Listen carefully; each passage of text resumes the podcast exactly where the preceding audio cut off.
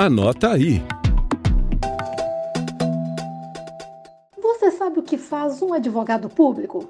Bom, esse profissional tem como principal função prestar consultoria, assessoria e dar direção jurídica a entidades públicas.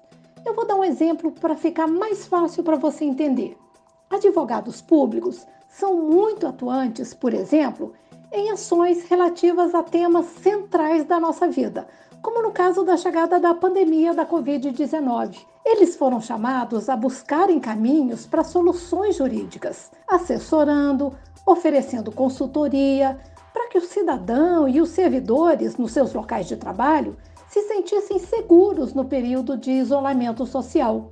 Aqui no TCE de Goiás, eles são indispensáveis garantem para que o dinheiro público seja usado em benefício da população. É o que explica Bruno Carneiro, da Diretoria Jurídica aqui do TCE. A advocacia pública é considerada função essencial à justiça pela Constituição Federal. Portanto, a função do advogado público é fundamental para a defesa dos interesses do Estado e da sociedade. A atuação do advogado público possibilita a recuperação de dinheiro público desviado, a cobrança de impostos e prevenção contra o mau uso do dinheiro público. Sem dúvida, o advogado público é essencial para a sociedade e para o cidadão. E Bruno ainda conta como é exercer a advocacia pública em tempos extremos. Durante a pandemia do Covid-19, assim como o advogado em geral, o advogado público teve que se adaptar a uma nova realidade, onde o acesso aos órgãos judiciais é exclusivamente virtual, por meio do uso de ferramentas digitais.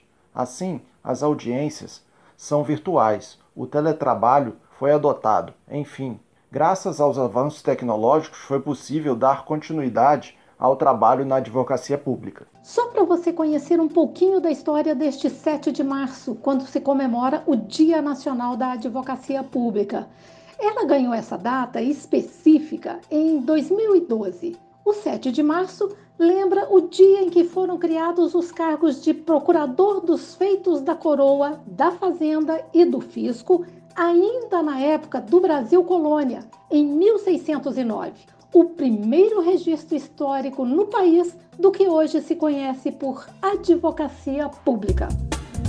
Rádio TCE, uma emissora do Tribunal de Contas do Estado de Goiás.